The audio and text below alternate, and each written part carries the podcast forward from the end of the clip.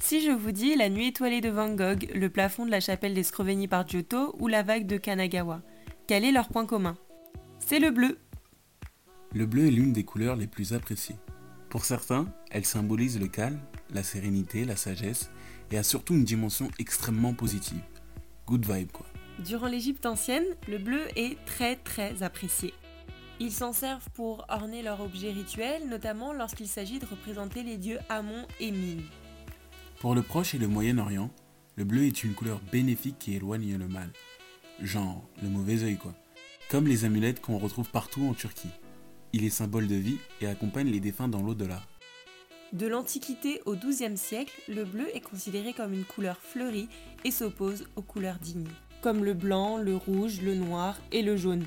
Il a une très mauvaise réputation et donc très peu d'œuvres comportent du bleu. Un changement de statut a lieu au XIIe siècle les théologiens questionnent les effets de la lumière. Et selon eux, la lumière terrestre est blanche et la lumière céleste est bleue. Donc le bleu est de plus en plus utilisé dans les représentations, comme par exemple le manteau de la Vierge, ou encore les vêtements du Christ. Puis le bleu devient l'une des couleurs principales des vitraux du XIIe siècle, des émaux et des miniatures. Le bleu symbolise le ciel, il a une dimension très positive jusqu'à devenir la couleur royale en France. Vous voyez les armoiries décapées avec les fleurs de lys sur un fond bleu azur? Eh bien, ça vient de là. Fun fact pendant la période médiévale, le bleu était la couleur des filles et le rose rouge la couleur des hommes, qui était considérée comme une couleur virile. Pas comme aujourd'hui, quoi. Giotto est un artiste italien du XIIe siècle, il adorait le bleu.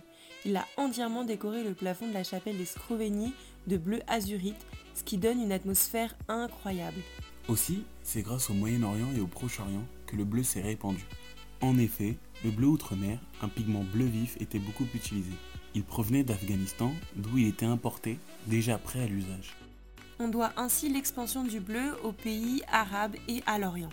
C'est pour cela que l'on retrouve la couleur bleue sur un très grand nombre d'œuvres et d'édifices, comme sur la mosquée du Shah à Isfahan.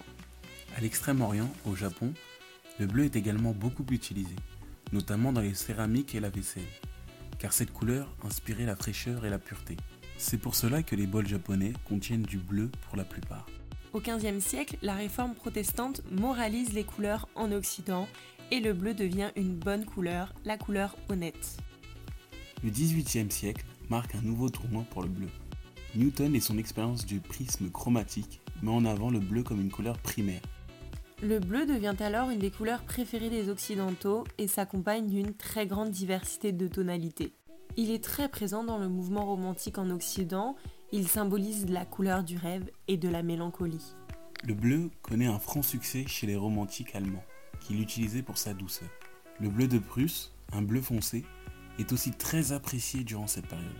Puis chez les impressionnismes du 19e siècle, la couleur est utilisée dans sa version la plus pure.